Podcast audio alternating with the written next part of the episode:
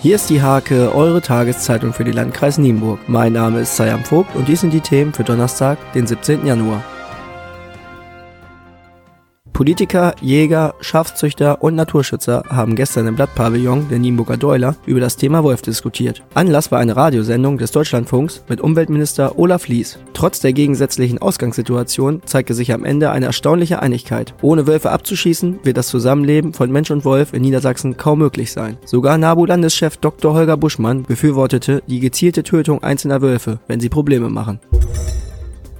Anja Münch-Lange, Leiterin des Fachdienstes Betreuung beim Landkreis Nienburg und Carola Friedrich-Heise, Geschäftsführerin des Betreuungsvereins Nienburg, haben jetzt das Fortbildungsprogramm für 2019 vorgestellt. Neben den klassischen Themen wie Patientenversorgung und Vorsorgevollmacht geht es auch um das Thema Wohnungsverwahrlosung und Vermüllung. Hierbei geht es vor allem um die Frage, wann in einem solchen Fall eingeschritten werden darf. Firmen und Betriebe aus dem Landkreis Nienburg können kostenlos einen Elektrotransporter testen. Das Fahrzeug steht im Steierberger Lebensgarten und ist vorübergehend Bestandteil des dortigen Carsharing-Modells. Der Wagen bietet reichlich Platz für die Transportbedürfnisse von beispielsweise Handwerksfirmen. Zum Sport.